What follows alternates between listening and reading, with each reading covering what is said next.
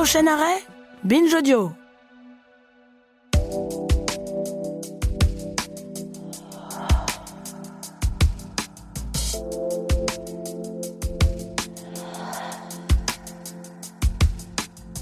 J'avais 12 ans et les parents de ma meilleure copine étaient sortis. Nous avions fouillé dans l'ordinateur de son grand frère. On cherchait rien de précis. Fouiller dans l'ordinateur du grand frère, quand on a 12 ans, c'est déjà un petit frisson. La vidéo sur laquelle nous sommes tombés nous a laissé sans voix, dans un mélange de fascination, d'incompréhension et de panique.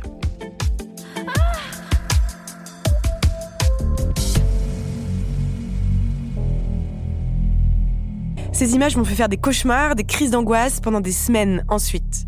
Je captais rien à ce que j'avais vu et je captais pas non plus les effets de ces images sur mon corps. Et avec ma pote, on s'était juré d'en parler à personne. On avait honte. Comme découverte sexuelle, franchement, je méritais mieux.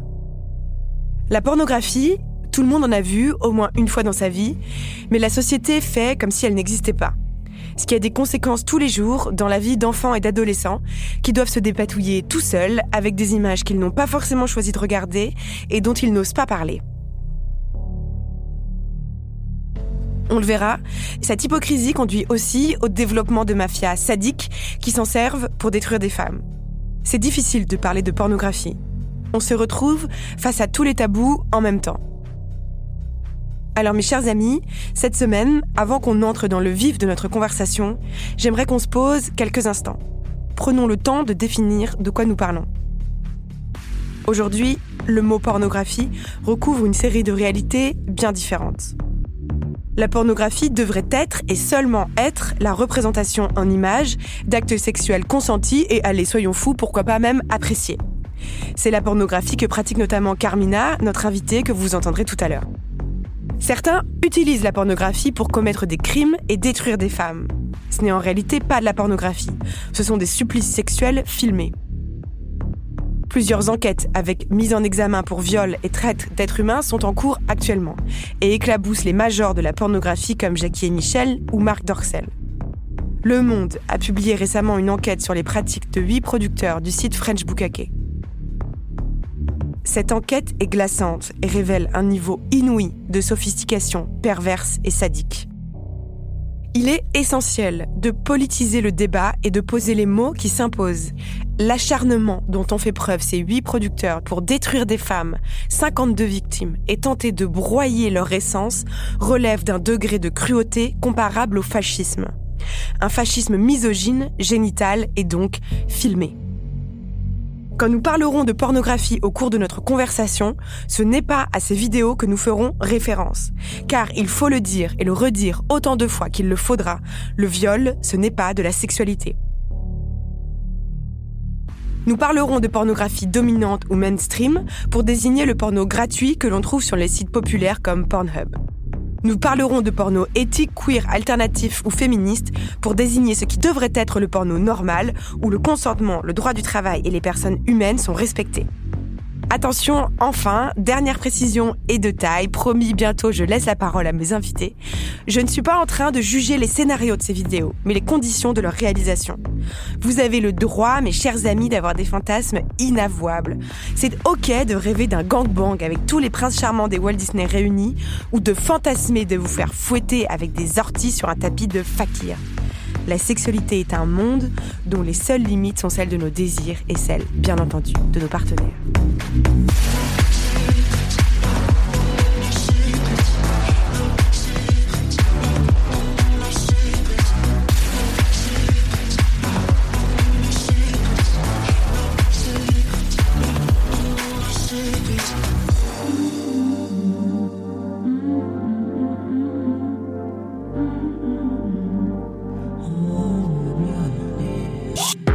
Laissez-moi parler.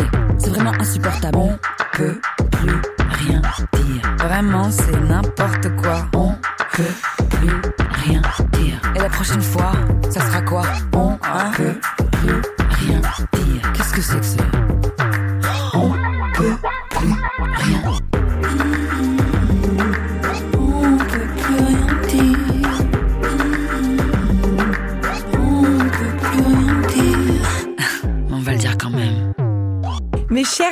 C'est un immense honneur de vous accueillir au sein de cette nouvelle édition d'On peut plus rien dire.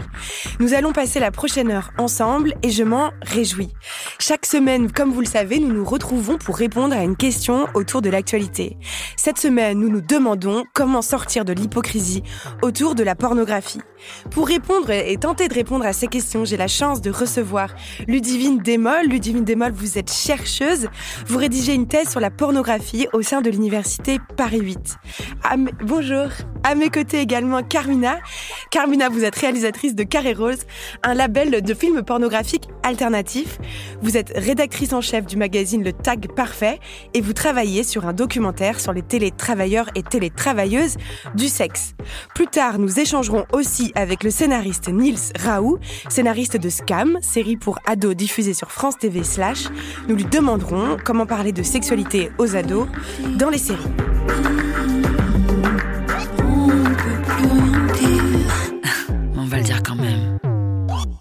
Première question, Carmina, je me, je me tourne vers vous. Avant de disséquer et d'entrer dans le vif du sujet, j'aimerais qu'on commence par une note combative et citer notre reine, euh, notre reine à tous, Virginie Despentes. Elle dit, à propos de la pornographie, la représentation pornographique est une guerre. S'en emparer, c'est modifier l'imaginaire, c'est construire des identités de résistance. Vous vous sentez une, une résistante, Carmina?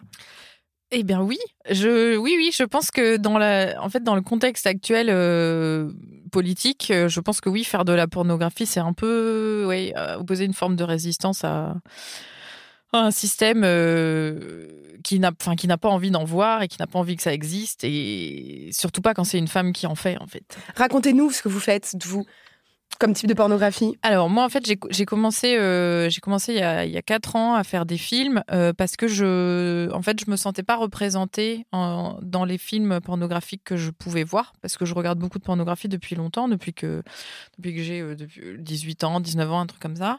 Et ça m'a toujours fascinée mais mais je, je, me sens je oui voilà je me sentais jamais représentée. J'avais jamais l'impression que les films me concernait ou que je pourrais moi-même être une des personnes que je voyais à l'écran. Mhm. Et c'est ce constat en fait qui m'a donné envie de, de, me mettre en scène et de mettre en scène d'autres personnes avec des euh, justement des, des corps différents, euh, euh, des origines différentes, des sexualités différentes et puis des, des expressions de genre différentes.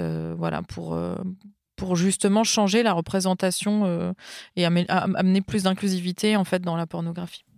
Ludivine Desmolles, euh, je me tourne vers vous. Euh, si on regarde aujourd'hui euh, la page d'accueil d'un site porno dominant ou, mainstream, on est obligé quand même de, l'évoquer. une grande majorité des vidéos tournent autour de l'idée de l'humiliation de jeunes femmes. Pourquoi, selon vous? Alors, c'est un peu difficile de vous répondre à cette question parce que j'ai été sur la homepage de Pornhub il n'y a pas très longtemps. Et c'est quand même il y a quand même une grosse partie de pratiques assez vanille, euh, parce que j'ai eu le débat euh, à la radio, et en fait, vous vous mettez sur la, sur la première page. Bon, en fait, vous voyez euh, beaucoup de porno amateurs avec des fellations vanille, avec des. Donc, je, suis un peu embêtée parce que c'est l'image. En fait, c'est un peu l'image qu'on se fait du porno mainstream, que ce serait un lieu de, de violence, de domination, avec un, triptyque très réparti d'une femme pénétrée, dominée et passive, et en face, un homme dominant, actif et pénétrant. Et, et comme s'il y avait que ça dans le porno mainstream. Mais quand on regarde déjà le porno mainstream, on inclut généralement le porno gay, mais on n'en parle pas. Euh, et euh, c'est pas, je sais pas comment vous dire ça, mais c'est pas si évident pour les gens qu'il peut y avoir de la domination dans ce qu'ils voient, parce qu'ils peuvent en voir sur la homepage de Pornhub et pas en voir dans James Bond, alors qu'en fait c'est la même chose mais renarrée d'une façon différente. Donc si vous me dites les femmes y sont humiliées, il va falloir être un tout petit peu plus précis pour moi parce que comparé à d'autres productions culturelles, bah, moi, je pense que là, je, je, trouve que le parallèle est intéressant entre le cinéma, on va dire, en général, où les femmes ont souvent bah, des rôles d'objets, où les femmes, euh, euh, on les voit dans les films bah, juste parce qu'elles sont belles, ou alors elles sont en train de faire la cuisine, ou alors elles parlent de, de leurs émotions. Euh, c'est pour moi une forme de, oui, de sexisme et de, une forme d'humiliation douce, oui. Et ça me paraît pas choquant de dire que aujourd'hui, franchement, si je vais sur la page de Pornhub, euh, je dis je crois, je crois pas qu'on puisse dire que ce soit vanille euh, s'il y a euh, double pénétration, step, step sister, step mother. C'est pas vrai. Vous avez trois vidéos comme ça sur la homepage. Bah, on va les regarder tout de suite. C'est pas bah, vrai. Si, vous voulez. c'est vrai. Il y a une décroissance euh, des pratiques extrêmes en plus, et, notamment sur Pornhub, et surtout encore plus depuis qu'il y a eu les récentes affaires et les lobbies en fait qui, qui courent un petit peu après après les, les gens qui font du porno. Il y a eu un énorme nettoyage de faits, et franchement maintenant ce qu'il y a sur Pornhub c'est beaucoup de couples qui se filment tout seuls, donc de ce qu'on appelle les pro-âmes ou des, euh, des couples qui sont amateurs ou voilà, qui se filment tout seuls et qui filment leur propre sexualité et qui sans doute, euh, en fait, utilise les tendances aussi euh, de qu'on peut voir sur Pornhub, par exemple justement tous les trucs de Step Sister et tout ça. C'est des, des mots clés qui sont tendances et qui du coup sont réappropriés par les personnes qui font du porno chez eux, etc. Mais il euh, n'y a, y a, y a, pas de pratique, il y a rarement. de pratique. De toute façon, je pense que là, on est en train de se perdre dans une niche qui pour moi n'est pas forcément intéressante, qui est la page la, page d'accueil de Pornhub. Mais ce qui ne veut pas, dire qu'il n'y a pas, de porno dominant avec de la violence dedans. Je suis navrée, mais on va, vous allez pas me faire croire que la majorité de la production porno, elle est pas, elle est féministe, c'est pas vrai. C'est pas ce ah, qu'on a dit. Alors, alors qu'est-ce que ça veut dire selon vous? Qu'est-ce que qu'est-ce qu'on en dit alors de ces de ces euh, ces scénarios un peu préétablis où c'est euh, teens, euh, stepsister, etc. Qu'est-ce que qu'est-ce que ça veut dire? Bah, c'est misogyne. Alors pourquoi? Ben parce que, enfin, c'est misogyne parce que, en fait, c'est produit par des personnes qui sont, qui sont, en fait, en fait, ce qui, je pense que ce qu'il faut rappeler, c'est que le porno, c'est une création euh, une production culturelle qui est fabriquée par notre société, notre société étant ce qu'elle est, euh, une société hétéro-patriarcale euh, et sexiste. Donc évidemment que le porno n'y échappe pas, mais comme toutes les autres, euh, comme toutes les autres productions culturelles, donc on va retrouver les mêmes tropes sexistes dans le porno qu'ailleurs, sauf que comme il passe par la sexualité, on a, on a l'impression que c'est plus violent ou plus dominant ou plus sexiste, alors qu'en fait ça l'est tout autant. C'est ça aussi que, que les gens se rendent pas bien compte. C'est-à-dire que oui, euh, oui, il y a des histoires de stepsister et tout ça. Il y a des, ce qu'on appelle le faux ceste, où en fait on met en scène un faux inceste pour euh, bah, créer euh, un, genre de trope excitant pour le public. Mais en fait, de l'inceste, il y en a dans Star Wars, il y en a dans Game of Thrones. et donc, c'est pas, pas spécifique au porno. En fait, au contraire, le porno s'inspire de la pop culture pour les tendances qu'on peut voir. Et donc, oui, bien sûr qu'il y a du sexisme sexisme dans le porno, puisqu'en fait, on est dans une société sexiste et que donc euh, c'est produit par des gens qui sont sexistes. Comment faire justement pour euh, avancer sur ces questions? Comment est-ce qu'on peut faire pour euh, se changer le, le, rapport sexiste qu'a la société avec la sexualité? Comment on fait pour avoir une image de la sexualité justement qui soit égalitaire? Comment, comment le porno peut agir justement là-dessus? Du bah, divine démol En fait, c'est un, un changement sociétal qu'il faut. C'est un, un, changement euh, global. C'est pas juste la pornographie. C'est il faut changer la dynamique des genres et le système de répartition sexe-genre et les interactions qu'il y a entre les deux. En fait, c'est ni plus ni moins qu'une question d'égalité euh, euh, homme-femme et, déconstruction des genres en général. Hein. Et, et, le porno. En fait, est une, je ne sais pas comment vous dire, mais il est le résultat des avancées féministes, mais il est aussi euh, il alimente également les mouvements féministes pro-sexe, euh, pour, euh, pour Carmina et moi en tout cas. Donc c'est un peu... Il y a pas... Y a, vous me posez une question de l'œuf et de la poule en fait, mais c'est tout qu'il faut changer en même temps. C'est en changeant, en montrant qu'il y a du porno un peu différent, il y a des gens qui vont pouvoir s'y reconnaître et qui vont pouvoir se dire ah je peux regarder un peu moins de porno mainstream, ah euh, je découvre du porno alternatif, et je savais pas que ça existait, euh, bah peut-être que je vais essayer d'élargir ma consommation porn et pas juste regarder euh, des step sisters sur Pornhub et puis de temps en temps me payer un porn. C'est c'est graduel en fait, c'est graduel. Donc c'est petit à petit le fait d'être exposé peut-être à d'autres types d'images qui peut permettre de se libérer ou se détacher d'une, se déconstruire en fait de de, ces idéologies euh, machistes. Mais ça passe pas que par la pornographie et ça passe pas que par l'image. C'est des toutes petites parties. Euh, euh, sur la discussion sur, sur le porno qu'on essayait en fait de, remettre dans sa globalité et dans, de le réincorporer dans le système sexiste dans lequel il est produit.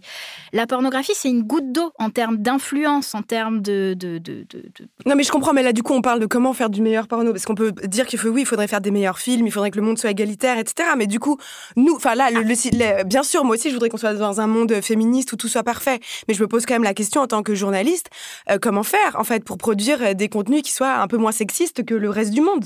Donc euh, comment faire pour produire un, un, un, contenu pornographique qui soit un peu moins sexiste que le reste du monde? Est-ce que c'est le consentement? Est-ce que c'est des contrats de travail? Est-ce que c'est quoi en fait? C'est quoi? C'est est-ce que c'est de la représentativité? Bah alors expliquez-nous, expliquez-nous. Voilà, ça. Et, il faut déjà il faut qu'il y ait plus de femmes qui s'intéressent à la pornographie et qui s'y intéressent vraiment et non pas juste comme beaucoup de femmes. En fait qui ont, qui balayent en fait la pornographie comme un truc qui est euh, humiliant, qui est euh, euh, qui est qu'il faut surtout pas faire, qu'il faut surtout pas voir parce que ça dégrade. On entend souvent la phrase ça dégrade l'image de la femme. ça, c'est vraiment des, des, choses dont, enfin, qu'il faut arrêter de dire et il faut vraiment aller s'intéresser à la pornographie. Et on, je ne pense pas que les personnes qui pensent ça regardent du porno vraiment, en fait. Je pense qu'il y a vraiment une partie de, qui, rejette complètement le porno sans avoir essayé de s'y intéresser et de s'intéresser aux femmes qui en font et qui en produisent. Et je pense que ça, c'est important. Je pense qu'il faut qu'il y ait plus de femmes qui s'intéressent au porno et qui, essayent, en fait, de se dire tiens, euh, euh, parce qu'il y a plein de réalisatrices euh, super qui pourraient, pourquoi pas, faire un porno. Il faut qu'il y ait plus de femmes qui fassent du porno. C'est ça qui est super important aussi. Comme il faut qu'il y ait plus de femmes qui fassent des films et des livres et tout ça. Hein. Il faut, faut plus de femmes de toute façon partout. Et je pense que déjà, ça pourra euh, en fait un peu rééquilibrer le rapport de force parce qu'actuellement, la pornographie, c'est produit en très, en très large partie par des hommes cis hétéros pour des hommes cis hétéros. Et ce qu'on veut, c'est que ça, ça change. Déjà, ce serait une, première étape. Et il y a aussi des changements.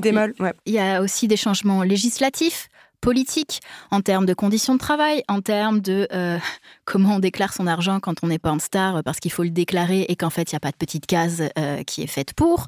Euh, ce sont parce qu'on parle du stigma, enfin. Carmina, tu as, commencé un peu avec le, stigma, le fait d'être porno, d'être une réalisatrice et performeuse porn, mais il y a également le stigmate administratif. Enfin, Allez trouver un comptable quand vous tenez une boîte de, une boîte de production porn, ça devient compliqué. Euh, faire les contrats de travail, c'est difficile. Euh, et ailleurs, il faut aussi agir sur, euh, enfin, je ne sais pas si je peux en parler tout de suite, mais de, l'affaire de French Bukake. En vrai, ce sont des histoires de, de manipulation, de domination, de abus de confiance, d'un des personnes. Quand on lit l'enquête du Monde, elle est franchement, elle est terrifiante. Mais là, je pense qu'on est, on est dans un, dans un registre de vraiment de, sadisme. Euh, c'est du Guy Georges, quoi. C'est autre chose. Là, on a, c'est des hommes en fait. Oui, mais c'est en changeant le système et en permettant aux euh, performeurs et performeuses de pouvoir vivre ce travail sans être stigmatisés que ça va également permettre à éviter que ça devienne des situations de domination et d'exploitation de domination qui conduisent à ces violences en fait. C'est pour ça que pour moi il y a aussi euh, plein de trucs qui sont qui sont inhérents au porn, mais aussi plein de trucs qui sont autour du porn. Parce que, comme vous le disiez en, intro, euh, le porn, on n'en parle pas, mais en fait, on en parle partout. Enfin, mais mal. Mais une fois sur deux, quand on en parle dans la presse, c'est pour en parler sous le, prisme des dangers et ou de la jeunesse et ou. Mais voilà, c'est le danger. Le porno, c'est le mal. C'est euh, la sexualité, c'est mal hein, de façon générale. Donc rien que les discours qu'on tient dessus, sans parler même de la pornographie, ce qu'il y a dedans et comment elle est produite, rien que les discours sont déjà pleins de, de, de, stigmas et de stéréotypes qui portent préjudice aux personnes qui font de la pornographie. Et déjà, si on pouvait changer ça, ce serait incroyable parce que, euh, en fait, ce qu'il faut se dire, c'est qu'en fait, les femmes qui ont été abusées donc par ces personnes, elles ont, elles ont été abusées parce qu'en fait, le système le permet.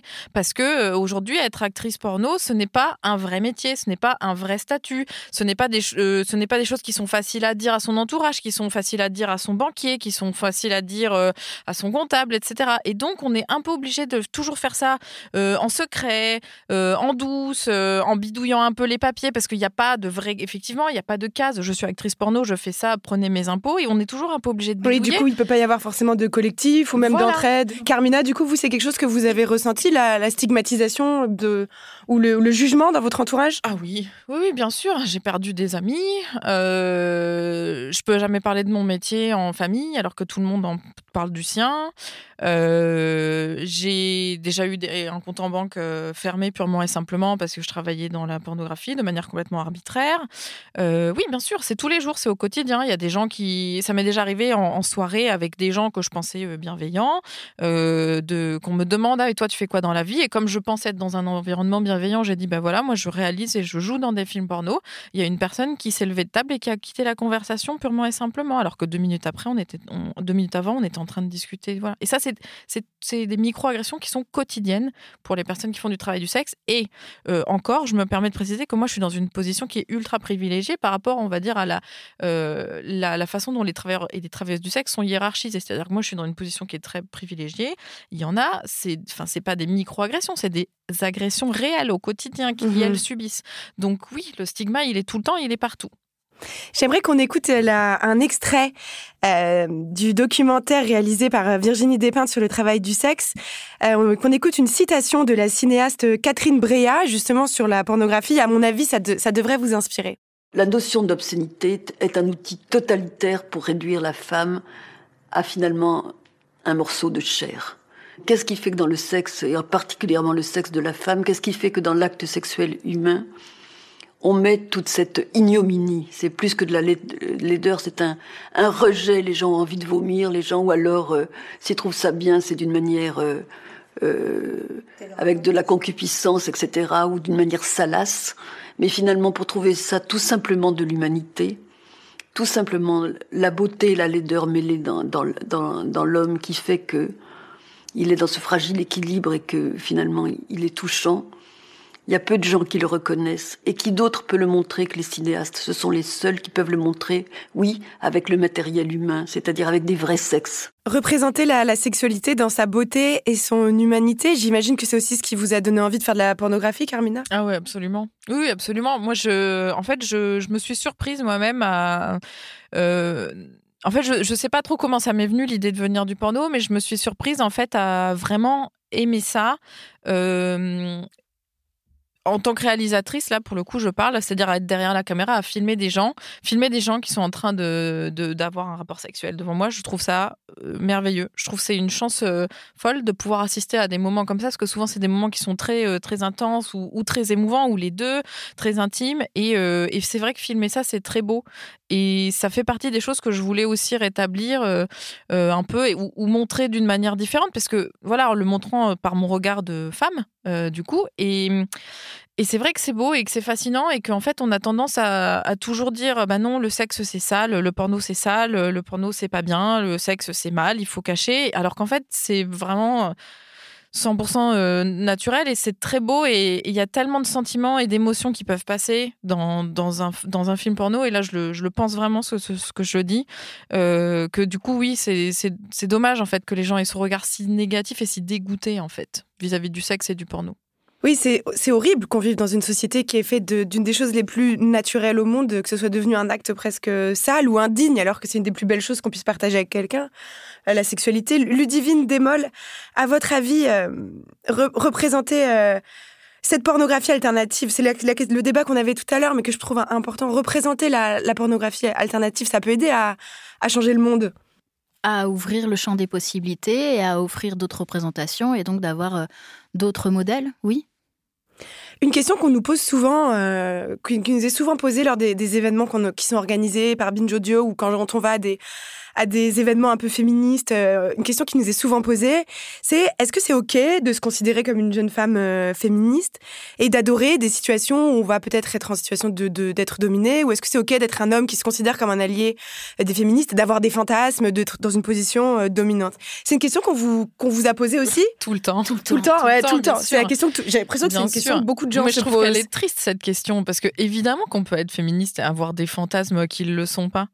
Euh, moi, enfin, en tout cas, moi, c'est mon avis. Euh, en, tant que femme, en tout cas, parce que je pense qu'il y a, a peut-être une nuance à apporter en tant qu'homme, parce que je pense qu'un homme qui n'a uniquement que des fantasmes de domination, je pense que ça peut être intéressant qu'il peut-être qu'il se pose un petit peu la question du pourquoi et être sûr euh, qu'il est ok avec ça et tout ça. Mais par contre, euh, enfin, c'est vraiment pour cette question parce qu'on sait que les hommes sont dans un système dominant. Oui. Donc, moi, je pense que c'est important qu'ils essayent un peu de réfléchir à ça. Et la grande différence entre les hommes et les femmes, c'est que les hommes ont appris très jeunes à aimer la sexualité et que c'était naturel et que ça faisait partie de leur identité et euh, de leur masculinité, alors que les adolescentes apprennent très jeunes que la sexualité doit être dédiée à la conjugalité et à l'autre. Le, la question du plaisir et du désir sont des choses qui arrivent beaucoup plus euh, après. En gros, si je, devais résumer, les filles, on a tendance à, nous inculquer qu'une bonne sexualité est une sexualité dédiée à l'autre, alors que les garçons, on leur apprend que c'est fait pour eux. En gros, je, schématise très, grossièrement, mais en gros, c'est ça. Ce qui fait que la question du désir et du plaisir, pour les hommes, elle, ne se pose pas? Ils kiffent, ils font. Point barre. Pour les femmes, c'est beaucoup plus compliqué parce qu'en fait, elles font, et puis après, elles peuvent réfléchir à si elles aiment ou pas. C'est dans cet ordre-là que ça se fait. Hmm. Donc le fait d'accepter pour une femme d'être excitée par euh, la domination masculine, c'est un immense fucked up qui arrive après, général, enfin qui arrive majoritairement après le début d'une vie sexuelle et affective avec un, un ou une partenaire. Donc c'est pas du tout les mêmes parcours et euh, la question se pose beaucoup plus pour les femmes pour le coup, qui, on leur a tellement appris que le sexe, ça servait à procréer et à donner du plaisir aux hommes, que d'un seul coup, se rendre compte qu'il y a des trucs qui nous excitent, qui viennent nous toucher profondément et qui euh, nous, turn on en, moins de trois secondes et qui, en plus, sont complètement en contradiction avec nos positions politiques, c'est un mindfuck de ouf. Quoi. et comment on fait avec ça alors? Comment on fait avec ce mindfuck? Ben, Moi, je trouve, ça déjà, je trouve déjà ça chouette que les femmes se posent la question, parce que mhm. les hommes, ils se posent pas la question. Hein. Ils disent, ah, c'est super, ah, je vais me branler, et voilà. Mhm. Euh, et les femmes se posent la question. Donc, oh déjà, je trouve ça, je trouve ça vraiment bien. Mais, je, alors, moi, je dis toujours ça, mais après, c'est vraiment mon avis perso, c'est que je me dis, on a déjà assez de trucs à régler en tant que mhm. femme. si on commence à aussi se poser des questions sur pourquoi notre subconscient et on fantasme sur ce genre de trucs, je me dis, on n'a pas fini. Donc, euh, moi, je, je pense qu'il faut, il faut pas trop chercher non plus. Je sais qu'il y a aussi des femmes qui se posent la question du, du, porno un peu, un peu hardcore parce qu'en fait, elles ont peur que les femmes qui soient, pas dans les, qui soient dans les vidéos soient pas consentantes ou ne kiffent pas. Il faut savoir aussi que là encore, ça enfin, les, les, euh, les vidéos en très très très très très large partie sont tournées par des personnes dont c'est le métier, mhm. qui ont signé pour ça, qui sont payées pour ça et qui la plupart du temps aiment leur métier euh, en plus. Donc et mhm. qui kiffent ce qu'elles sont en train de faire. Donc il faut aussi un peu se détacher et ne pas croire que tout le porno mainstream, tout le porno hardcore, c'est absolument, euh, c'est obligatoirement des femmes qui sont exploitées parce que c'est c'est pas vrai non plus. Euh, donc déjà il y a des là-dessus, je pense qu'on peut un peu Il y a une façon de, de, savoir, de repérer. Il y a par exemple des gages un peu de, de, qualité. On se dit ça, on va savoir que c'est une production, on va dire entre guillemets clean. Ça, euh, vous en tant que vous en tant que professionnel? Ben déjà il faut arrêter de regarder du porno piraté. Mhm. Déjà, c'est un bon début. Il faut payer déjà, en ah, fait, déjà, tout ben, voilà. Déjà, on regarde pas du porno piraté parce que le porno piraté, on sait pas d'où il vient, on sait pas comment il est arrivé là, on sait pas euh, d'où il sort. Et euh, surtout si on sort euh, des gros studios et si on commence à regarder des choses ou qui sont pas forcément labellisées ou c'est peut-être des vidéos amateurs, tout ça, ça, on... et si c'est piraté et que ça vient de nulle part, on sait pas. maintenant, sur la plupart des sites gratuits, notamment, bah, puisqu'on en parlait de Pornhub, parce que c'est celui qui revient le plus souvent, il y a des chaînes qui sont validés, qui sont vérifiés, comme sur euh, YouTube, comme sur Twitter, etc. Il y a la petite coche. Donc ça veut dire que s'il y a la petite coche, c'est des personnes qui sont validées, qui sont là parce qu'elles ont envie, qui sont payées, qui sont rémunérées pour leur travail. Et tout ça, déjà, c'est des indices de, de, ce qu'on est en train de regarder. Mhm. Et quand c'est, encore une fois, quand c'est des pornos qui sont payants, enfin, quand on paye pour son porno, on a aussi des chances de dire que voilà, on est en train de, de rémunérer quelqu'un pour son travail et que du coup, la personne qui est là, elle est là parce qu'elle a envie. C'est pour ça qu'on s'abonne à des OnlyFans, c'est pour ça qu'on va payer euh, euh, sur des sites euh, qui sont à abonnement, etc. Parce que ça nous permet de, se dire non seulement que bah, c'est un gage de qualité, que c'est des vidéos qui sont légales et qui sont autorisées, et en plus, la plupart des sites payants, si on va chercher un petit peu dans les trucs un peu alternatifs, indépendants, ça, va nous, ça va nous montrer du porno qui est vraiment différent de ce qu'on va trouver de manière gratuite sur les tubes. Et c'est aussi intéressant pour ça, de payer. Ludivine euh, Desmolles, depuis que vous travaillez sur euh, ce, sujet, est-ce que ça a eu un impact, euh, alors sans que vous nous racontiez vos secrets, mais est-ce que ça a un impact sur sa, vie privée d'explorer de, de, un peu ces sujets-là? Vous n'êtes pas obligé de répondre. Hein c'est que moi j'ai remarqué qu'en travaillant sur les questions féministes, ça a changé, bouleversé ma vie privée en fait. Ça, ça, ça l'a ah oui, bouleversé. bien sûr. Ah mais ça, ça, ça a explosé. Mais... Bon, déjà une thèse, je pense que c'est ouais, ça fait un truc de, de thérapie, euh, genre on passe par toutes les épreuves et tout. Mais euh, comme dirait une de mes amies, on choisit pas ces sujets au hasard. Hein. Euh, c'est vrai. Et euh, oui, oui, non, en termes de, bouleversement, euh, c'est assez, euh, assez dingue. Bon, bah déjà, j'ai des amis qui travaillent dans le porn, ce qui n'était pas le cas avant. et oh, ça, ça, a changé mon rapport à la sexualité, ça a changé mon rapport à mon couple, ça a changé mon rapport aux relations. ça, j'ai beaucoup moins d'hommes dans mes entourages et beaucoup plus de femmes ou de personnes non binaires, mais genre, c'est indéniable la différence qu'il y a. Euh, je, depuis que j'ai mis les deux pieds dans la thèse pour faire un truc féministe et en plus qui avait un lien avec la pornographie, je, je, sais pas, je suis passée de parisienne en couple hétéro à vivre à la campagne avec trois chats. Enfin, euh. Le cliché, oh mon Dieu. je suis un cliché sur mais, euh, mais, ce, mais ce, je ressens vraiment absolument la même chose que, que Ludivine sur ce point. Ouais, moi aussi, ça a complètement changé mon rapport à tout, quoi, aux gens, aux autres, euh, en général, à ma famille, euh, à mes amis, au sexe, euh, aux hommes, à tout. Un si vous pouviez dire un enseignement que vous en avez tiré? Ah, Il y en a un qui est bien, c'est que j'ai en fait, j'ai appris à reconnaître, et ça, je pense que toutes les femmes n'en sont pas là, et je leur souhaite, parce que moi, j'en étais clairement pas là avant. J'ai appris à savoir maintenant quand je.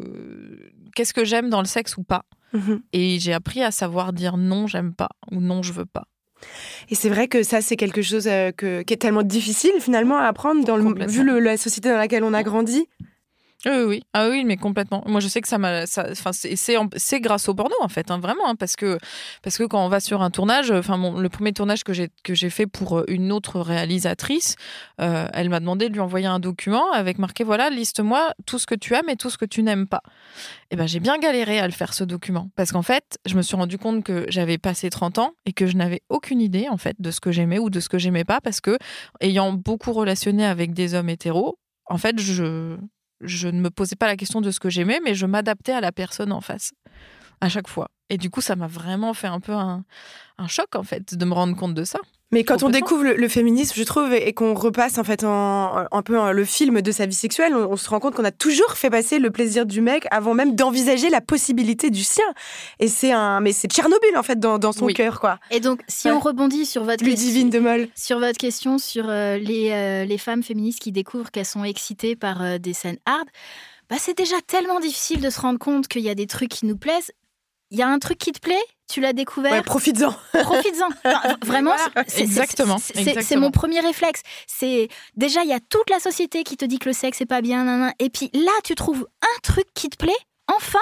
Kiff. Et il faudrait que tu le mmh. mettes à part parce que ma politique, mon féminisme à moi, et il est vraiment qu'à moi, c'est d'avoir le choix. Donc en fait, il y a un truc qui te plaît, et eh bien prends-le et ça te pose problème pour des raisons éthiques et politiques. Ok, pas de souci. En fait, ça, te, ça ne t'empêche pas de, te, de t'éduquer sur la question. Mais c'est l'interdit aussi qui est excitant. C'est peut-être précisément parce qu'on est féministe que parfois on va avoir des fantasmes de domination. Non, je suis pas sûre ça. Non, non je suis pas sûre. Euh, il y, a beaucoup de, il y a beaucoup de, fantasmes comme ça qui font, et ça marche dans le porno parce que par exemple euh, le faux ceste, on parlait tout à l'heure, donc les faux incestes, mhm. personne n'a vraiment envie de, baiser avec son frère ou avec sa sœur, mais c'est ce, truc un peu, oui peut-être, mais bon, enfin je veux dire là c'est pas quand le porno il vous montre un faux ceste, il vous montre pas vraiment un frère et une sœur qui baisent ensemble, il vous montre une situation transgressive pour vous exciter. Et ça peut être cette situation comme ça peut être plein d'autres. Ça peut être euh, j'ai baisé la mère de mon pote ou euh, j'ai baisé la copine de mon meilleur ami ou ce genre. Et c'est en fait ce que le porno cherche à faire, c'est à vous exciter par la transgression. Et donc du coup, on cherche toutes les transgressions possibles. Euh, mm. Enfin, une partie des transgressions qui sont possibles, et donc ça peut passer par là. Je vois que tu n'es pas d'accord. Non, je, mais c'est une grande discussion que j'ai eue avec avec oui. Avec la personne que nous avons vue ce midi dans l'épicerie. Oui. Euh, et c'est pas grave si on connaît pas son nom.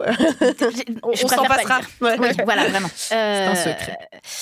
Euh, et en fait, je ne suis absolument pas d'accord avec lui sur le fait que la pornographie, c'est une affaire de transgression et c'est la transgression qui excite. Parce que si on prend le cas du fauceste, donc de l'inceste, eh ben, euh, je suis pas super d'accord sur le fait que ce soit une transgression, puisqu'en fait, ça existe beaucoup. C'est une transgression morale, mais qui est quand même effective. Donc, quand on sait qu'il y a autant d'enfants qui subissent des incestes dans leur famille étant petits, pour moi, c'est pas le côté. Enfin, ça, ça, en devient presque pas transgressif. C'est tellement Alors qu'est-ce qui serait excitant là? Ce serait un soulagement de voir jouer une scène euh, qui nous ferait peur dans la vie? Ça dépend. Il y en a, c'est la honte. Il y en a, c'est la peur. Euh, c'est, je pense que c'est, franchement, je pense que c'est quelque chose de tellement intime et qui. C'est la, catharsis comme chez les Grecs? Pas forcément la catharsis, mais c'est aussi quelque chose sur lequel viennent se cristalliser euh, beaucoup de choses. Enfin, par exemple, euh, je... pense pas qu'on puisse définir absolument. Enfin, mais de toute façon, c'est propre à chacun. On peut pas mm. savoir pourquoi tel truc nous excite en fait. C'est ça. Et puis ça, parfois, ça relève du détail. c'est euh, intéressant de chercher. D'une cheville, un pied. Pourquoi est-ce que c'est ça qui t'excite? Quel est le premier souvenir qui te vient à l'idée? Mm. Les mains. des. alors, je cherche des jolies épaules. Mm. L'accent. Et le, on, parlait de. On parlait du, consentement tout à l'heure, Carmina, je, trouvais que c'était intéressant. Euh, comment ça se passe aujourd'hui, par exemple, vous, sur vos films, euh, pour faire euh, respecter le consentement sur les tournages? Comment on fait concrètement? Alors, hum, moi, la première chose que je dis, en fait, et que je fais, déjà, je cherche euh, à travailler qu'avec des personnes qui ont vraiment envie de travailler euh, avec moi. Euh, c'est-à-dire que je vais pas forcer les gens. C'est-à-dire que si je vais, proposer, ou alors j'attends qu'on vienne me dire, voilà, moi, je veux travailler avec toi, ok, très bien. Ou alors, est-ce que tu veux travailler avec moi? Oui, ok. Et voilà. Donc déjà, il y a, ça, parce que on, y a des affinités déjà qui peuvent se créer ou, ne, ne pas exister. Et du coup, ça peut déjà mettre des gens dans des situations d'inconfort.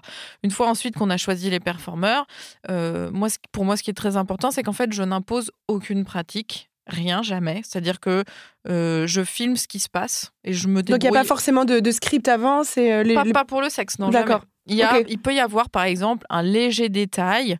Euh, je pense notamment euh, euh, parce que je, je, fais des fois des films scriptés, des fois des films qui ne le sont pas. Et donc, notamment dans un de mes films qui s'appelle Détartrage, il y a un moment où, en fait, j'ai demandé à la personne, j'ai dit voilà, à ce moment-là, j'ai besoin d'un baiser assez long, assez langoureux mmh et de léchage de doigts parce que c'est dans le scénario. Mmh Mais pour tout ce qui, est, qui était vraiment pour la partie plus sexe, non, c'est vraiment qu'est-ce que tu as envie de faire, qu'est-ce que tu n'as pas envie de faire, qu'est-ce que tu aimes, parce que des fois, ça peut aussi être intéressant d'aller chercher ce que les gens aiment faire, parce que ce qu'on a envie, c'est que les personnes euh, soient, enfin, soient euh, confort et pourquoi pas soient excitées et pourquoi pas prennent du plaisir, sachant que je me permets de rappeler que ce n'est pas obligatoire, qu'on n'est pas obligé de kiffer son travail et qu'on peut être là juste parce que c'est notre travail.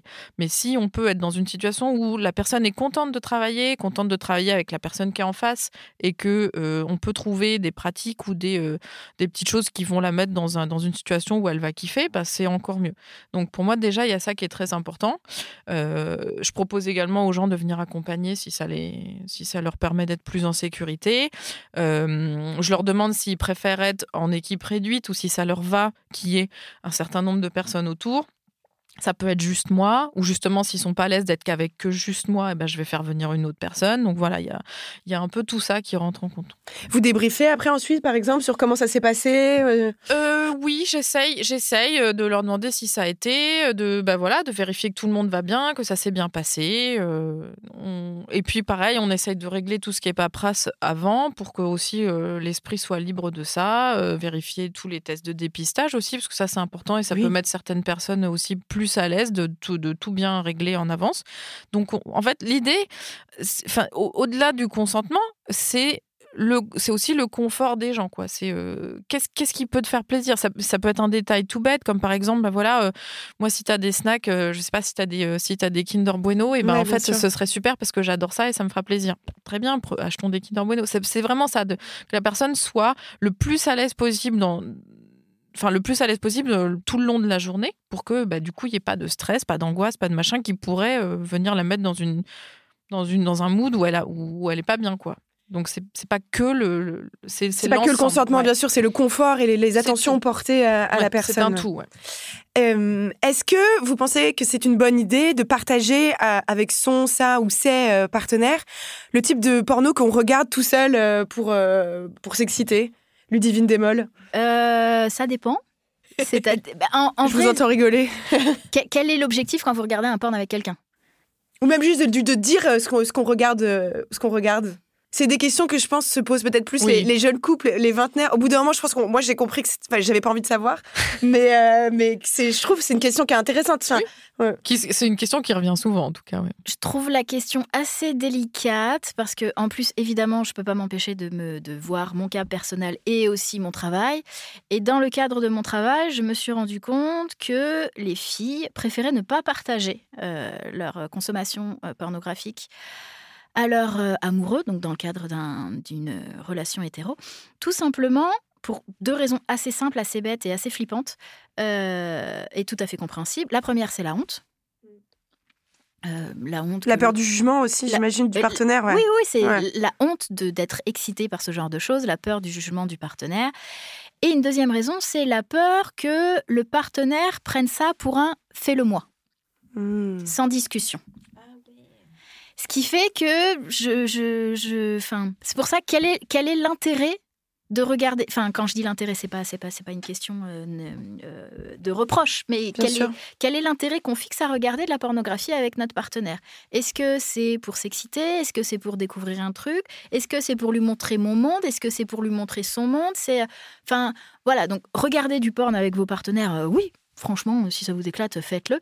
Mais je pense que le choix du film va dépendre un peu de, pourquoi vous faites ça, en fait. Si vous êtes un garçon qui veut montrer absolument à votre meuf euh, euh, ce qui vous fait bander, alors, vérifiez qu'elle a bien dit oui, vérifiez qu'elle est pas mal à l'aise, vérifiez qu'elle euh, fait pas ça juste pour vous faire plaisir. Enfin, il y, a tellement de trucs derrière que bah, je suis un peu, je suis un peu embêtée. Et dans le même temps, j'entends aussi totalement ces jeunes femmes et ces femmes d'ailleurs qui m'expliquent que, bah, en fait, non, il est hors de question qu'elles partagent cet endroit-là de leur vie privée et sexuelle avec leur amoureux, déjà parce que ça leur appartient à elles en tout cas, et parce qu'il y a, cette, y a cette, enfin, cette peur du stigma et cette peur de... de, de Carmina?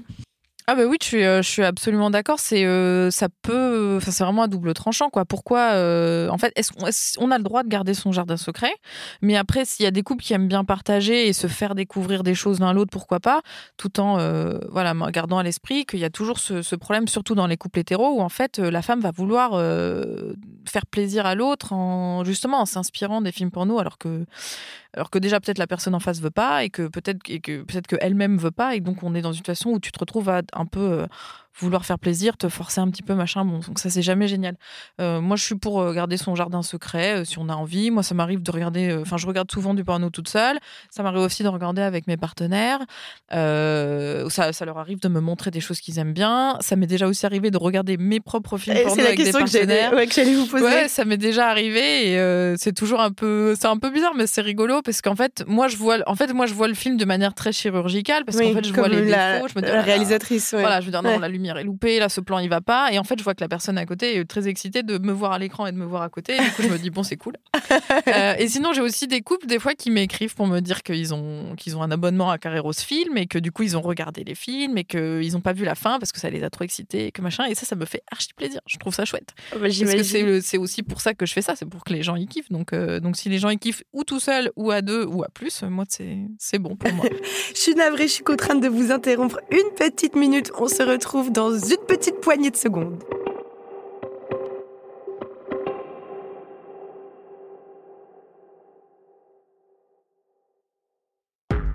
Merci d'être avec nous, c'est toujours On peut plus rien dire. Je suis en compagnie de Ludivine Desmolles et de Carmina et nous sommes en train de nous demander comment sortir de l'hypocrisie concernant la pornographie. Avant de continuer notre conversation qui est très riche, très amusante et très riche en enseignements, j'aimerais qu'on prenne quelques minutes pour écouter Nils Raoult. Nils Raoult, il est scénariste, auteur de Scam, série pour ados diffusée sur France TV slash. Merci d'être avec nous, euh, Nils Raoult. Donc, euh, vous êtes euh, scénariste. Est-ce que c'est difficile de parler de sexualité dans les séries pour ados, Nils? C'est pas difficile de parler de sexualité dans les séries pour ados, c'est une responsabilité de le faire correctement.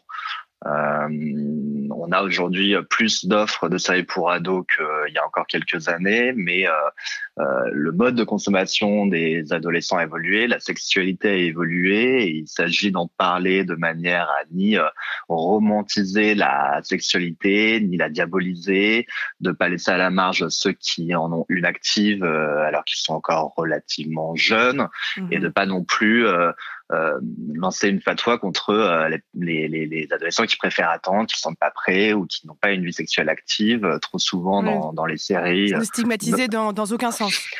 Ouais, c'est ça. Dans les dans les séries, notamment les séries américaines, aussi parce que les, les comédiens choisis sont généralement bien plus âgés que le rôle. C'est quelque chose de très banalisé. La sexualité, finalement, tous tous les ados, tous les ados baissent, tous les ados font font l'amour.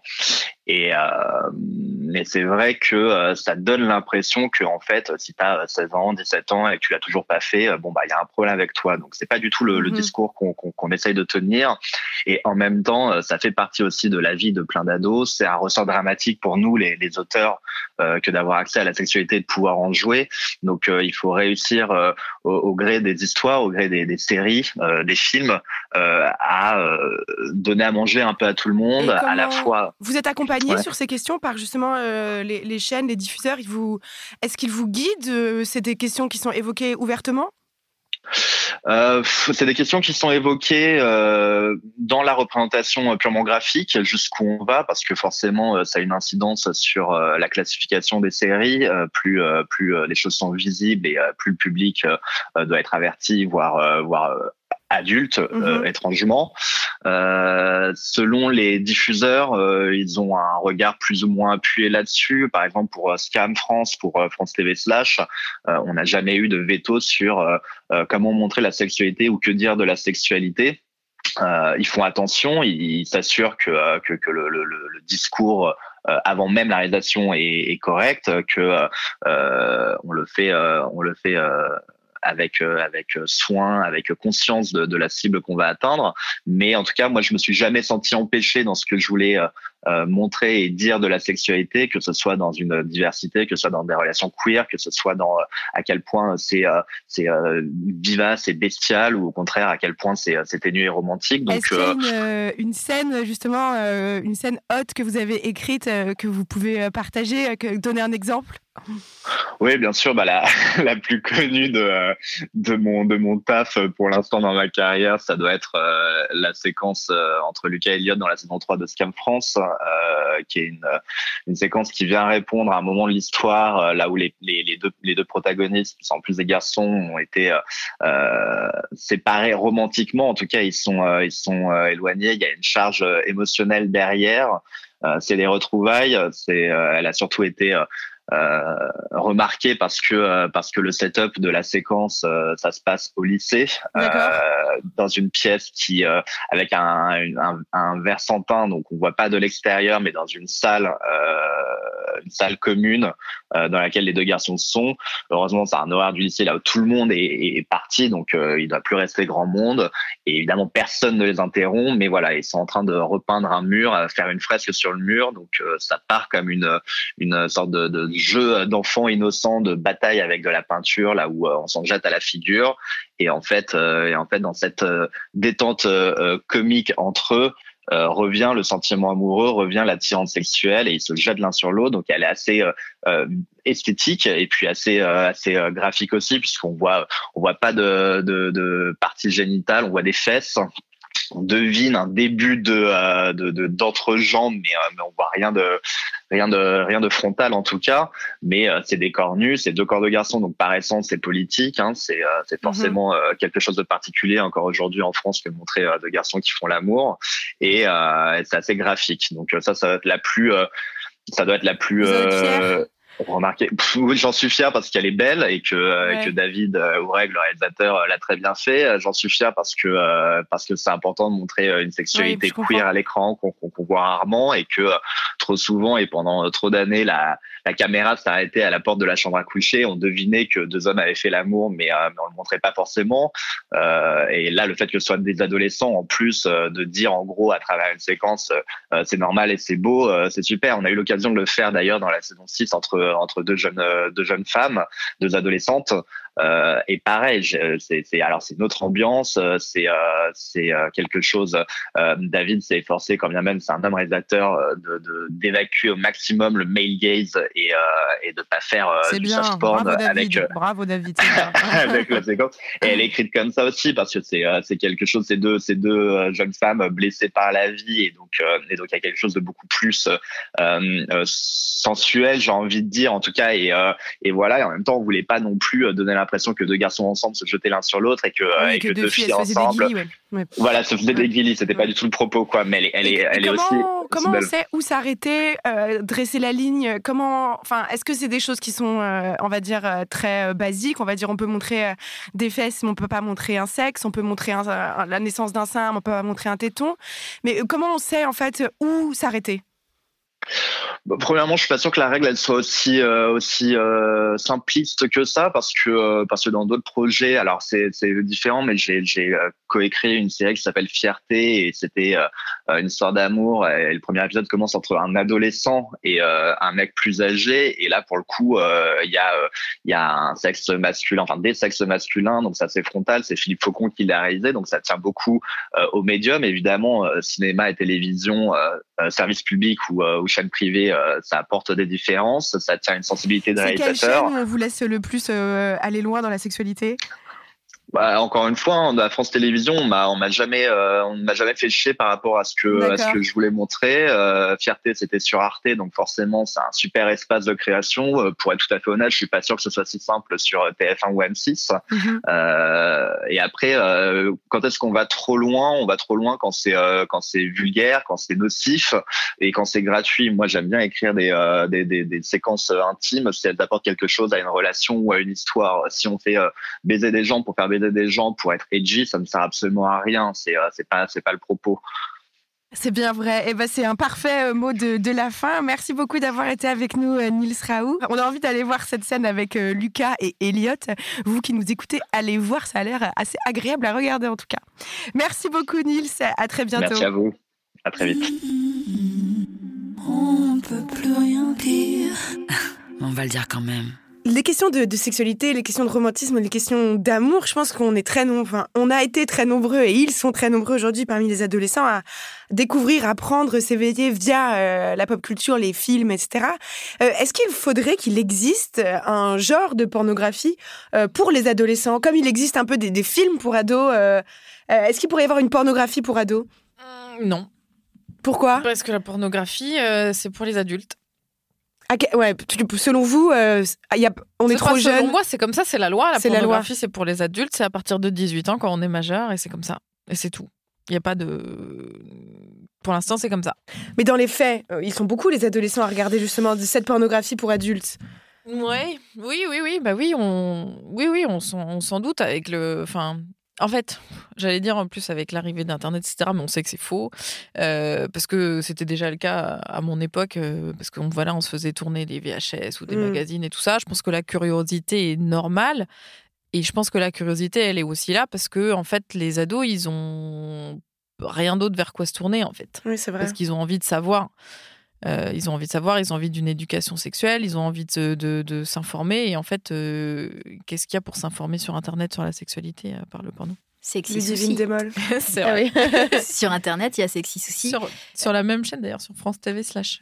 Exactement. C'est une série justement d'éducation sexuelle à la destination des adolescents, c'est ça? C'est ça, c'est des, c'est des capsules vidéo présentées par Diane Saint-Réquier qui répond à des questions d'un point de vue inclusif et bienveillant autour des vies sexuelles et vies affectives. Moi, ce que je trouve assez dingue, c'est que dans la, nous, l'éducation sexuelle qu'on a reçue, je crois qu'on est à peu près de la même génération, et celle qu'on donne aujourd'hui, qu'on transmet aujourd'hui aux, adolescentes, c'est que c'est un peu admis que l'éducation sexuelle, ça va se faire dans les erreurs, dans les regrets. Il y a même l'expression walk of shame, qui veut dire on va rentrer chez soi en ayant honte quand même. Enfin, ce terme, il est hyper fort. Euh, pourquoi, pourquoi on peut pas présenter aussi les, enfin, pourquoi on a tant de mal à transmettre une culture euh, sexuelle qui soit joyeuse, qui soit positive et qui soit aussi affirmative, de dire t'as le droit de dire non, t'as le droit de dire non à tout instant. On commence peine, mais on, on, on, est bauche à peine ces questions. Moi, j'ai l'impression que j'ai mis 10 ans à, avoir une, une culture sexuelle, enfin, entre mes 18 euh, et 28, quoi. Parce que déjà, on manque euh, des, de cours d'éducation à la sexualité. Normalement, c'est 2 heures, 3 heures, 3 heures par an entre 8 euh, et 15 ans. Si vous avez eu une heure ou deux au cours de vos 8-15 ans, estimez-vous heureux. Donc déjà, c'est... Bien sûr. Enfin, j'ai envie de dire, c'est... Déjà, ça devrait se passer à l'école. Une non-volonté étatique, gouvernementale de, euh, de mettre de l'argent... Enfin, il n'y a pas de financement, il n'y a pas d'heures débloquées. Euh, c'est les profs de SVT qui doivent faire ça sur leur, euh, sur leur temps de cours. ça veut dire qu'en plus, ils abordent que le côté médical. Enfin, déjà, si on respectait cette loi ce serait déjà. Mais ce serait déjà bien. Ce serait déjà merveilleux euh, et euh, diversifier euh, les informations et l'accès aux informations vie sexuelle et vie affective. Parce que tu disais. Carmina disait les jeunes se tournent vers la pornographie pour avoir pour voir comment ça se passe. Bah en fait oui, en partie. Après, il y a tout un tas d'autres productions euh, qui euh, parlent déjà de sexualité, de rapports homme-femme. Et, euh, et, si on redéfinissait la pornographie, on pourrait peut-être s'apercevoir qu'il y a, en fait, il y a déjà autre chose. Il y a déjà des contenus culturels non pornographiques qui sont consommés par des ados, mais aussi des adultes, dans, dans l'objectif d'une excitation sexuelle, mmh voire de se masturber. Donc, oui. Ça veut dire quoi? Des, des, films euh, J'ai pas compris. Bah, je sais pas. Euh, lire Harlequin. Ah oui, d'accord. Euh, ok. Se masturber avec. Enfin, ou, enfin, ou ne serait-ce le fait que de regarder un film et d'être un peu excité par une scène, par mhm. exemple. C'est oui, un film le cinéma classique. Hein, oui, parce bien que du sexe au cinéma, il y en a. Hein. Enfin, et, pas qu'au cinéma. D'ailleurs, enfin, sur Netflix, il y a des séries qui sont ultra chaudes, en vrai. c'est pas du porno et c'est vrai que ça, ça peut aussi commencer par là. mais oui, moi, je, là, je parlais, pour le coup, je parlais vraiment plus de tu sais, de, genre limite de notice Ikea, tu sais, ce que de vraiment regarder en détail comment ça se passe. Oui, même anatomiquement, comprendre comment ça fonctionne. parce qu'on n'en parle pas. Parce que personne n'en parle. Et puis parce que en tant qu'ado, c'est pas simple. Moi, je me souviens qu'en plus, euh, en tant qu'ado, j'étais hyper curieuse euh, déjà du sexe, en fait, et je j'ai essayé de demander en fait à des adultes. Je voyais bien que je me heurtais à un mur en face, quoi. Un mur. Et, du coup, ça, ça contribue à, euh, à construire tout, tout cet environnement de honte parce qu'en fait, tu ne comprends pas quand tu poses une question à des adultes et qu'en fait, ils veulent pas te répondre, ils osent pas te répondre. Et du coup, déjà, tu fais merde, c'est qu'il y a un truc qui se passe, quoi. Et déjà, en tant que femme, tu devrais avoir honte de penser à la sexualité et ou même de, que ça fasse quelque chose chez toi. quoi. Et justement, si vous deviez donner un, conseil ou si vous, quelque chose que vous aimeriez transmettre On va dire s'il y a des jeunes âmes euh, qui nous écoutent, qui sont en train de découvrir euh, euh, leur sexualité, qu'est-ce que, qu'est-ce que vous auriez aimé qu'on vous dise justement quand vous aviez 15, 16, 14 ans ah, Elle n'est pas facile cette question. Parce que, enfin, après, moi, je, je, répète juste que ouais, enfin moi c'est pas mon métier en fait d'éduquer les jeunes. Je le dis, je le dis parce que en fait les gens ils s'attendent à ce que euh, en tant que meuf qui fait du porno, j'éduque les gens. Mhm. Euh, c'est pas mon métier. Moi je suis là pour faire du divertissement pour adultes. Je suis pas éducatrice, je suis pas prof, je suis pas euh, spécialiste des questions d'éducation sexuelle. donc oui, je ma vie c'est toujours enfin tout ce que je fais dans ma vie a toujours plus ou moins rapport avec le sexe, mais je suis pas je suis pas habilitée en fait à, à, conseiller ou à éduquer les, les jeunes, enfin ni les gens ni les et encore moins les jeunes. Euh, moi, j'aurais bien aimé quand j'étais plus jeune. Euh, déjà, j'aurais, je, me rends compte par rapport à ce que, le, enfin, aux ressources euh, qu'ont les jeunes aujourd'hui, que j'aurais bien aimé naître un peu plus tard, du coup, parce que je pense que ça aurait changé pas mal de choses dans ma vie. J'ai l'impression qu'on va quand même dans une direction où les jeunes sont un peu plus, enfin, ont, plus de d'accès à des communautés en fait. Mmh ils, ils, peuvent plus se parler entre eux alors que nous à l'époque on pouvait pas. Moi j'étais dans un lycée de campagne j'étais bisexuelle, euh, je me sentais seule au monde, quoi. Et du coup, ça, ça, aussi, ça participe à créer ce truc de ah, t'as honte un peu parce que tu sais pas, t'as l'impression d'être tout seul. J'ai l'impression d'être la seule à être bisexuelle, la seule à, s'intéresser au sexe, la seule à s'intéresser au porno. Et je voyais bien que toutes les, seules personnes qui s'intéressaient au porno à côté de moi, c'était que des mecs. Et du coup, je comprenais encore moins pourquoi. Et, euh, et, et, ça, et ça c'est euh, c'est bien qu'il y, ait des, qu'il y ait des communautés. moi, je pense qu'il faut, qu'il faut enfin s'il fallait retenir un truc, c'est qu'il faut essayer de communiquer. Euh, peut-être avec ses potes, peut-être avec euh, si on n'arrive pas à parler avec ses parents, bah, peut-être un prof qui est sympa ou peut-être euh, je sais pas une tante ou un cousin cousine qui qui a l'air plus ouverte que les parents. Essayer de, de parler à des adultes ou essayer de de se documenter, mais sans forcément passer par la pornographie, parce que la pornographie, c'est du cinéma, c'est de la fiction. Tout est coupé, tout est monté, on met des lumières pour que ça soit plus joli, on coupe euh, les passages qui sont un peu nuls. Euh, et encore, enfin, là je dis on coupe les passages qui sont un peu nuls, mais je coupe des passages qui sont un peu nuls par rapport au fait qu'on fait un porno. Mais par exemple, il y a beaucoup de choses qu'on coupe dans le porno. Euh, par exemple, les moments où on se déshabille, parce que des fois c'est un peu long. Donc mm. du coup, bah, on coupe un peu le moment où on Puis se on perd l'équilibre. Voilà, on, tombe parce que, bah, je sais pas, t'as marché sur ton jean ou t'as marché sur ta culotte et tu, tu trébuches. C'est mignon, en vrai. C'est super, c'est super mignon. Ça peut être des moments très mignons, mais tous ces trucs-là, souvent, on les coupe dans le porno. Donc, euh, il y a tous les moments un peu awkward qu'il peut y avoir dans le sexe, on les montre pas dans le porno. Donc, euh, donc le porno, c'est pas du sexe, hein. le porno, c'est du cinéma. Et vous parliez tout à l'heure d'avoir appris justement à savoir comment dire non. Vous pensez que vous auriez pu apprendre euh, plus rapidement? J'aurais dû, ouais. C'est pas, pas normal en fait qu'on m'ait pas qu'on m'ait pas appris à dire non. C'est pas normal, je pense. Moi, on m'a appris le sexe, c'est avec ton mari quand tu seras marié pour faire des enfants. C'est pas vrai. Enfin, c'est vrai, c'est juste pas vrai. C'est juste pas vrai, quoi. Et du coup, moi, c'est ça qu'on m'a appris. Donc, euh, et puis, on m'a jamais appris ce que c'est la sexualité. On m'a pas euh, dit, on m'a pas dit que peut-être euh, je pourrais aimer les femmes aussi. on m'a rien appris, en fait. Donc, le problème, c'est ça, c'est qu'on t'apprend rien. Il faut te démerder tout seul avec ce qu'il y a autour de toi. Et qu'est-ce qu'il y a autour de toi si ce n'est que des productions culturelles sexistes et misogynes, en fait? Parce que tous les trucs qu'on lit, c'est misogyne. Tous les trucs qu'on regarde à la télé, c'est misogyne. Tous les trucs qu'on regarde, qu'on voit au cinéma, c'est misogyne. Euh, et après, les gens, ils viennent te dire, bah oui, c'est la faute du porno, alors que non, pas du tout. Enfin, moi, j'ai pas regardé de porno avant l'âge de 17-18 ans. Euh, et j'étais déjà, euh, j'avais déjà les, idées sexistes et misogynes et, homophobes et biphobes bien ancrées, parce que c'est ce qu'on c'est ce qu'on nous inculque toute notre vie, quoi. Ludivine Demol, justement, si vous aviez un, un conseil, quelque chose à partager avec juste un ou une adolescente qui nous écouterait? Euh, c'est un petit peu difficile parce que je crois qu'on est chacune dans des positions un peu différentes. Donc, je vais, si je devais parler à, la petite Ludie. Oui. Euh, alors, euh, je lui dirais de lire et d'apprendre sur les enjeux de domination. Parce qu'en que, en fait, mm. moi, on m'a appris à dire non, mais j'ai jamais réussi. Mm. Parce que. Voilà, euh, sinon, euh, peut-être que je me serais conseillé aussi de lire Erving Goffman, qui est fantastique, mais ça, c'est une autre histoire. Euh, et j'aurais, je, je pense qu'un truc important, enfin vraiment, et c'est pas juste l'entendre, mais c'est l'apprendre, et j'ai mis des années à l'apprendre, c'est que ma valeur ne dépend pas de ma capacité à être aimé des hommes. Et ça, j'ai je, beau le savoir, j'ai beau l'avoir intégré dans mon corps. Ça a pris tellement de temps. Et encore aujourd'hui, hein, euh, ce ah oui, mais oui, mais non, en fait, c'est c'est ma valeur ne dépend que de moi et ne doit pas être construite à partir des autres. Et pourtant, c'est pas du tout ce qu'on nous apprend en tant que meuf en plus, parce que on nous apprend aussi à construire notre identité sociale en fonction du garçon avec qui on est.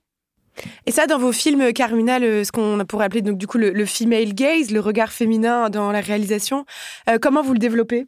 Ben, Déjà, j'essaye de travailler le plus possible euh, qu'avec des meufs.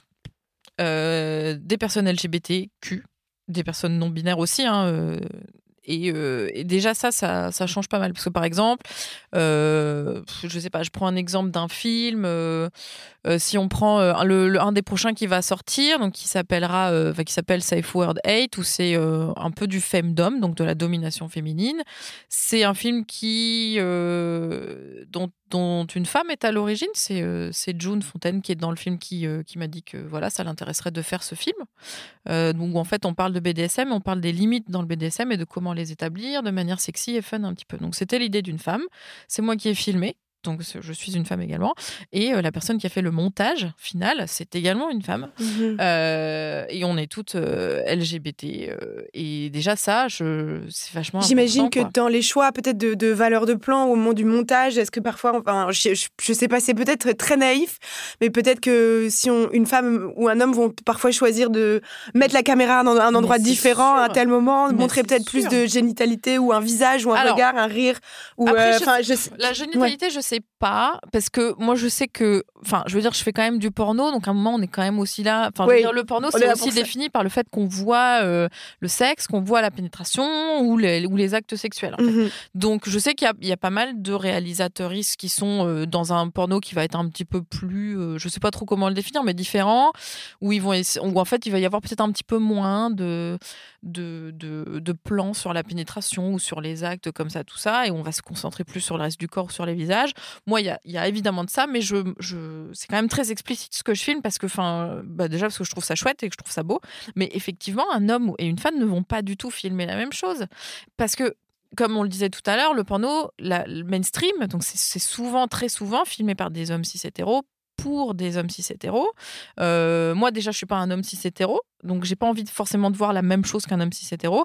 Notamment, par exemple, euh, moi, j'adore filmer le corps masculin, des corps masculins ou des corps perçus comme masculins, euh, parce que je trouve ça magnifique et que dans le porno mainstream, on n'en voit quasiment jamais, on voit que la bite en fait. Hmm. Et du coup, euh, moi j'aime bien filmer autre chose que la bite parce que, enfin, je veux dire, j'aime ça, il n'y a pas de problème, mais j'aime aussi autre chose chez les hommes que je fréquente. Donc j'ai envie de montrer des mains, des avant-bras, un avant-bras so sexy, les fesses c'est super sexy, les jambes, les cuisses, des regards, des choses comme ça. Et tout ça, je, dans le porno mainstream, il y en a quand même assez rarement en fait. Euh, donc oui, le, le female gaze, c'est aussi où on met la caméra, c'est qu'est-ce qu'on filme, à quel moment et à quel moment on choisit de montrer la pénétration, à quel moment on choisit de montrer les visages. Et ça sera complètement fait différent euh, selon si c'est un homme ou une femme qui est derrière la caméra, je pense. Et c'est pour ça que j'essaie de m'entourer un maximum de femmes. Mais pas que. Euh, pas que, parce que je ne veux pas non plus. Euh, enfin, je veux pas travailler uniquement avec des femmes et des, et, des fois, j'ai même des amis hommes. Et j'ai encore des amis hommes. Et par exemple, j'ai travaillé notamment sur des tartrages également, dont on parlait tout à l'heure, avec Yvan Sobris, qui est un, réalisateur de porno gay, mhm. parce que je me disais, bah, ça moi, ce que j'aime aussi, je veux qu'on voit le corps de l'homme, euh, donc je veux également qu'il y ait, euh, par exemple, Yvan, qui a un regard sur le corps masculin qui est vraiment absolument magnifique, et du coup, je trouvais ça chouette de pouvoir travailler avec lui, parce que j'aime bien qu'on montre un corps masculin, j'aime bien la manière dont il va le filmer. Euh, voilà, je, il, faut, il faut changer les points de vue, en fait. Au moment de l'orgasme, qu'est-ce qui est le plus beau de filmer? C'est la pénétration, le visage, les joues qui rosissent euh, Qu'est-ce que vous choisissez? Ça dépend de la personne. Ouais. Ça dépend de la personne. Enfin, c'est pas forcément une. Euh, d'ailleurs, il y a des orgasmes sans pénétration, évidemment. Oui, mais oui, ça dépend. Ça dépend de la personne. Par exemple, je sais que sur euh, un des films que j'ai fait qui s'appelle L'annonce, on a Missungi Bordel qui squirt. Mm. Bah, évidemment, on filme le squirt parce que c'est beau. Enfin, dans un autre de mes films, euh, j'ai un orgasme où bah voilà, on va filmer le visage parce que la personne avait une expression absolument superbe. Euh, mais euh, mais voilà, là il y avait un squirt, donc un squirt c'est chouette à montrer, donc on le montre aussi. Ça peut être tout ça. Enfin des fois, je sais que bon dans le porno mainstream, on a beaucoup ce qu'on appelle le money shot, c'est-à-dire le, donc le plan qui rapporte de l'argent, c'est l'éjaculation masculine. Donc là pour le coup l'éjaculation du pénis, qui va être souvent, en fait qui est souvent. Et pourquoi c'est le plan qui rapporte de l'argent? C'est ce que c'est comme ça. C'est en fait si dans le porno mainstream s'il faut qu'il y ait une éjaculation pour qu'en fait on puisse comprendre de manière visuelle que l'homme a joui. Et, comme c'est un homme qui regarde, pour qu'il puisse s'identifier et pourquoi pas jouir en même temps ou s'imaginer que c'est lui qui est en train de jouir sur la, performeuse qu'on voit à l'écran. Euh, du coup, moi, euh, je, je sais que par exemple dans mon premier porno, il n'y avait pas d'éjaculation ça a beaucoup énervé euh, les personnes qui ont regardé le porno au début parce qu'ils s'attendaient parce qu'ils savaient pas à quoi s'attendre parce que c'était mon premier. Et j'ai eu des gens qui m'ont envoyé des mails pour râler parce qu'il n'y avait pas d'éjaculation. Ah, en mode genre mais comment je fais pour jouir s'il n'y a pas d'éjaculation? Du coup je me suis fait un malin plaisir de répondre écoute Jean-Michel si tu veux voir des éjaculations je te conseille tel site de euh, Partous Gay où tu vas voir énormément d'éjaculations. Donc si c'est ça qu'il te faut n'hésite pas à aller sur ce site. Euh, parce que voilà moi j'avais pas envie de montrer l'éjaculation. En plus je l'avais le plan d'éjaculation et quand j'ai monté le film, je me suis dit, il sert à rien ce plan. C'était vraiment un choix pour le coup. Non, mais c'est vrai, c'était un choix artistique. J'avais un moment qui était super beau où le performeur dit une phrase très mignonne, très douce, très chouette. Et ça faisait un point final parfait au film. Et après, il y avait l'éjaculation. Mais pourquoi faire en fait? C'était, euh, ça n'apportait rien de plus. C'était quoi la phrase? Euh, C'est parce qu'en fait, c'est un film où on parle de, vin. Mmh euh, parce que c'est ma, c'est ma deuxième passion, c'est le vin. Donc du coup, c'est dans mon premier film, on parle de vin et d'œnologie. Et en fait, à un moment, le performeur dit, euh, en fait, m'embrasse et dit, euh, mais tu as meilleur goût que le vin. Ah bah oui, c'est une fin parfaite. Mais voilà, pourquoi et pourquoi j'aurais rajouté cinq minutes derrière où genre je le branle et il éjacule, ça sert à rien du tout en fait, vraiment. Mm. Hein. Donc donc voilà, en fait c'est, aussi ça. Enfin, le female gaze, ça passe par tous ses choix, je pense. Eh bien, écoutez, c'est parfait. C'est le, bon euh, mot de la fin. Merci beaucoup d'avoir été avec nous. C'est passé très, très vite cette heure en, votre compagnie. Merci à nos invités, euh, Carmina et Ludivine Desmolles. Merci à notre chargée de production, Charlotte Bex. Merci à notre réalisatrice, réalisatrice Elisa Grenet. On peut plus rien dire, c'est le nouveau podcast de Binge Audio, tous les vendredis sur toutes les applis. Nous, on se retrouve la semaine prochaine. Et d'ici là, mes très chers amis, je suis sûre que vous aussi, vous avez meilleur goût que le vin. Rien dire. On peut plus rien.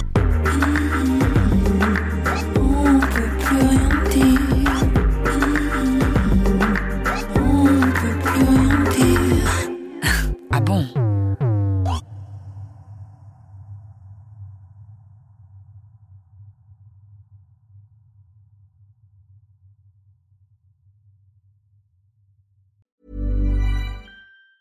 Normally, being a little extra can be a bit much, but when it comes to healthcare, it pays to be extra. And United Healthcare makes it easy with Health Protector Guard fixed indemnity insurance plans. Underwritten by Golden Rule Insurance Company, they supplement your primary plan, helping you manage out of pocket costs without the usual requirements and restrictions like deductibles and enrollment periods. So when it comes to covering your medical bills, you can feel good about being a little extra. Visit uh1.com to find the Health Protector Guard plan for you.